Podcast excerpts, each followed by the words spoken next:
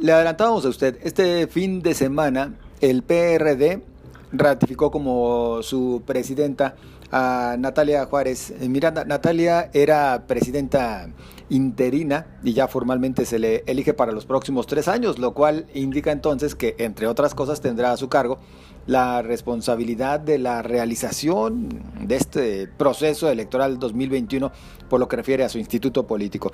Yo le saludo en esta ocasión para platicar acerca del instituto y otros tantos temas que en estos momentos están en el tintero. Natalia, ¿cómo estás? Buenas noches. Muy bien, José Ángel, muy buenas noches. Saludos a todo tu auditorio. Gracias por la oportunidad. ¿Qué significa esta ratificación en cuanto a oportunidades y en cuanto a retos, Natalia? Fíjate que de cuanto a retos son bastantes, José Ángel, muy, muy fuertes, son retos muy complicados, porque yo creo que en general los partidos políticos estamos pasando por una racha, no la mejor racha de la historia, eh, y creo que podríamos eso revisarlo y verlo y comprobarlo con la última elección del 18, donde un partido emergente que no era tradicional histórico eh, arrasa con, con muchísimos puestos. Entonces, lo, el reto en general es, es mucho, en particular el PRD también es complicado, no te voy a decir que estamos en caballo de Hacienda, efectivamente el instituto pasa por una crisis a partir del 18, desde antes ya veníamos con, con, problemas, pero el 18 se nos agudiza más. Sin embargo, eh, yo, y tú sabes, José Ángel, de mi militancia, de mi cariño por este partido, yo solamente he militado por el PRD, yo sí persigo sus causas, yo sí persigo sus, su, su ideología, sus principios, y creo que como reto, en lo personal pues es mucho como institución, también es muy fuerte, pero también creo que es una oportunidad, José Ángel, eh, para volver a poner los temas del partido sobre la mesa. Creo que ahorita, en este momento, poco se hablan de temas de la izquierda, propios de la izquierda que el PRD ha tenido y que siempre ha, trabajado, como la equidad de género, como el respeto a la libre decisión de la mujer sobre su propio cuerpo y su sexualidad. Hablo también de la despenalización del aborto, el respeto a la diversidad sexual, el cumplimiento de todos los derechos para todas las personas. Estos temas, José Ángel, no se están tocando. Y, y la, el PRD y una izquierda como, como la nuestra, una izquierda progresista, es importante para la vida democrática del país. Por eso también creo que si bien sí es un reto enorme, mayúsculo, también es una gran oportunidad porque esos temas son los que yo en lo particular creo que debemos estar tan concentrados, claro, también con los temas de violencia, con esta hiriente violencia de género, también con la protección ambiental, con las formas alternativas de generación de energía, etcétera, etcétera, pero ahorita no, se están tocando porque hay una un ala pues conservadora, aunque se digan de izquierda, en los dos órganos de gobierno, tanto federal como estatal, que este, este tipo de, temas que son inherentes al PRD pues no se tocan. Entonces creo que es importante eh, eh, salir a la, esfera pública y ponerlos otra vez sobre la mesa. Natalia, sin duda, el gran reto y la prueba de fuego para ti en lo personal y para tu partido, pues es eh, el proceso 2021. ¿A qué le tiran? Pues le tiramos particularmente y, ahora sí que nuestro objetivo principal y que lo que tenemos que enfocarnos todos es a alcanzar el 3% de la votación estatal para recuperar nuestro registro en el estado de Jalisco. Eso es el punto. ¿Cómo lo vamos a lograr? Ese es también el punto, ¿verdad? Este, yo creo, yo creo que sí se puede. Yo sí creo que que tenemos condiciones para hacerlo. También es cierto que la elección pasada fue muy atípica. Acuérdate que nos fuimos en alianza con dos partidos políticos, además del PRD, y yo siempre lo he dicho, el gran perdedor fue fue nuestro partido, todos los demás siguieron con registro, todos los demás alcanzaron sus cuotas, todos los demás alcanzaron buenas diputaciones, y el PRD, aunque sí tuvo representación, ojo que ahí, esa es la gran paradoja, de que si bien tuvimos, por ejemplo, dos diputados locales, dos federales y siete y, y once presidencias municipales, no logramos el registro. Fíjate qué paradoja. O sea, nos fue bien, pero no lo logramos. Eso, eso, eh, eso te hace pensar, pues que a lo mejor la estrategia de la de la alianza no fue la correcta. Tal vez la alianza en sí sí, pero la la estrategia electoral no no fue la correcta. Por eso tenemos que estar muy atentos en cómo, si fuéramos en alianza y según con quién, cómo hacer esa estrategia que permita que los que todos los que participemos en una alianza logremos los objetivos. Oye, Natalia, pero ustedes no pueden ir en alianza. ¿Por qué no? Porque van justamente por el registro, ¿no? En este no, sí podemos ir en alianza. ¿Sí? Sí, los que no pueden ir la alianza, acuérdate, José Ángel, son los partidos de nueva nueva creación.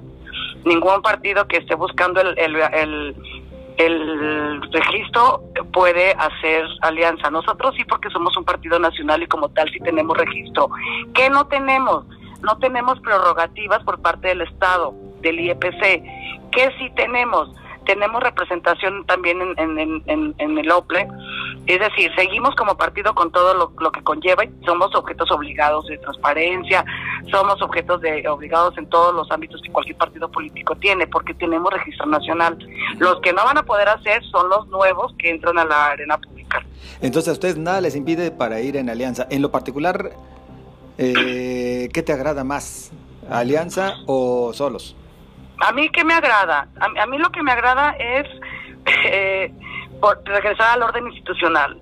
A mí lo que me agrada mucho es eliminar este centralismo presidencial. A mí lo que me agrada es eliminar esta sobrerepresentación de las fuerzas políticas del poder legislativo, tanto en lo federal como en lo, en lo estatal. Eso es lo que a mí me agrada. ¿Por qué? Porque es la vida democrática y porque es la, la salud democrática, José Ángel. Eso a mí me agrada. ¿Qué te diría? Pues claro que me encantaría que fuéramos solos y tener eh, en todos los municipios candidatos y en todos los distritos federales, estatales, pues sería lo ideal. Sin embargo, sabemos que ahorita eh, la fuerza de un partido político pues está arrasando y si queremos esta eh, pluralidad en los congresos y en el, en el estatal y en el federal, sí tendríamos que abrir nuestra mente, abrir nuestra perspectiva para lograr esto, que es el equilibrio en las fuerzas legislativas. Es ahí donde se toman las decisiones y si lo dejamos en una sola visión, una sola cosmovisión, en una univisión, es muy, muy delicado y es muy peligroso y no le sirve a nadie, más que a un solo partido y a un solo personaje. Visto desde esa perspectiva, entonces, entonces, desde esa perspectiva, sí pensarías que resulta necesario el que vayan en alianza, por ejemplo, con el frente opositor, ese que conforman o que pinta a que conformen PAN, PRD, al parecer Movimiento Ciudadano. Mira, es que también pongamos las cosas como muy en su lugar, creo yo. Eh, habrá temas en los que vayamos, solo, habrá temas en los que acordemos y habrá temas en los que estemos de acuerdo. Creo que uno de ellos es justamente eh, quitarle esta sobrerepresentación de las fuerzas políticas y, tratar de, equilibrar en, los en los este, poderes legislativos. Creo que eso es una cosa en la que acordamos todos. Habrá temas en los que seguramente no tenemos nada que ver y que al contrario somos absolutamente antagónicos, ¿no? Eh, creo que podemos ponernos de acuerdo allá donde sí estamos o donde sí coincidimos eh, no me gustaría ponerle nombre ahorita porque a lo mejor también sería hacer el caldo gordo al presidente de aquello de la BOA, de que hay un gran bloque opositor en, su contra, y no quisiera que, que eso, eh, darle ni la razón, pero tampoco contradecirlo, sino todo lo contrario.